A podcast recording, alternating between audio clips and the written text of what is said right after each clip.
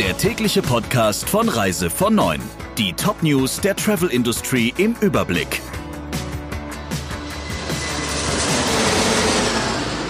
Mit Ursula Lampe. Schönen guten Morgen. Vergangene Woche klang es noch anders, jetzt kommt der Rückzieher. TUI Cruises sagt alle für dieses Jahr geplanten blauen Reisen der Mein Schiff 1 ab. Die Mitteilung kam auch für TUI Cruises überraschend.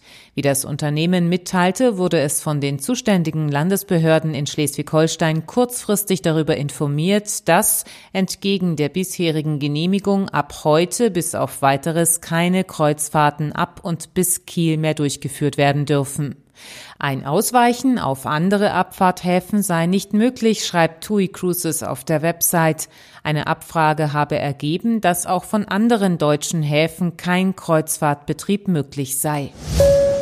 Reihenweise hatten Gerichte die Beherbergungsverbote kassiert. Damit das nicht mehr passiert, plant die Bundesregierung nun eine Anpassung des Infektionsschutzgesetzes. Dem Spiegel liegt der entsprechende Gesetzentwurf vor. Darin heißt es demnach, dass als notwendige Schutzmaßnahme auch eine Beschränkung von Übernachtungsangeboten in Betracht komme. Damit sollen physische Kontakte reduziert werden. Außerdem könnte die Mobilität begrenzt und damit die Nachverfolgung von Infektionsketten erleichtert werden. Der Gesetzentwurf sieht demnach außerdem vor, dass die Bundesländer die Möglichkeit haben, berufliche Übernachtungen von einem Beherbergungsverbot auszunehmen. Sie müssen dies aber nicht tun. Italien verschärft die Corona-Maßnahmen. Seit gestern gilt im ganzen Land eine Ausgangsbeschränkung ab 22 Uhr. In einigen Hochrisikogebieten bleiben zudem Restaurants und Bars geschlossen. In Südtirol gilt die Ausgangsbeschränkung schon ab 20 Uhr. Hier dürfen Hotels keine Touristen mehr aufnehmen. Laut einem ursprünglichen Entwurf des Maßnahmenkatalogs sollte auch der Kreuzfahrtbetrieb von und zu italienischen Häfen vom 8. November an verboten werden. Doch in dem abschließenden Dekret, das bis zum 3. Dezember gültig sein soll, ist dieses Verbot nicht mehr aufgeführt. Landesweit steigt in Italien die Zahl der Covid-19-Infektionen stark an. Am Dienstag meldete das Gesundheitsministerium 28.244 Neuinfizierte. Die anhaltende Corona-Krise belastet den Geldbeutel vieler Menschen in Deutschland stark.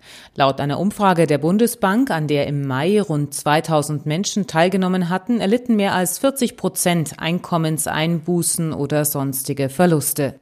Beschäftigte waren demnach wesentlich stärker betroffen als Nichterwerbspersonen wie beispielsweise Rentner oder Pensionäre. Diejenigen, die sparen wollten, wollten dies an vielen Stellen tun, so die Bundesbank. Auf der Kürzungsliste ganz oben stünden Reisen und Urlaube sowie Freizeitaktivitäten, hieß es. Die schleppende Erstattungspraxis der Airlines bei Flugausfällen im Zuge der Corona-Pandemie ist schon länger ein Thema. Nun werden die Fluggesellschaften zur Kasse gebeten. Das Luftfahrtbundesamt hat in 21 Fällen Fluggesellschaften mit Geldstrafen belegt, weil sie die Ticketkosten von Corona-bedingt stornierten Flügen nicht fristgerecht binnen sieben Tagen zurückbezahlt hatten, so das Handelsblatt. Über die genaue Höhe ist nichts bekannt. Sie werde im jeweiligen Einzelfall unter Berücksichtigung der Schwere und Häufigkeit des festgestellten Verstoßes getroffen, hieß es lediglich. Das Luftfahrtbundesamt ist in Deutschland die offizielle Durchsetzungs- und Beschwerdestelle für die Rechte von Fluggästen. Soweit die wichtigsten Meldungen aus der Branche. Ihnen noch einen schönen Tag. Der Reise von Neuen Podcast in Kooperation mit Radio Tourism. Mehr News aus der Travel Industry finden Sie auf reisevon9.de und in unserem täglichen kostenlosen Newsletter.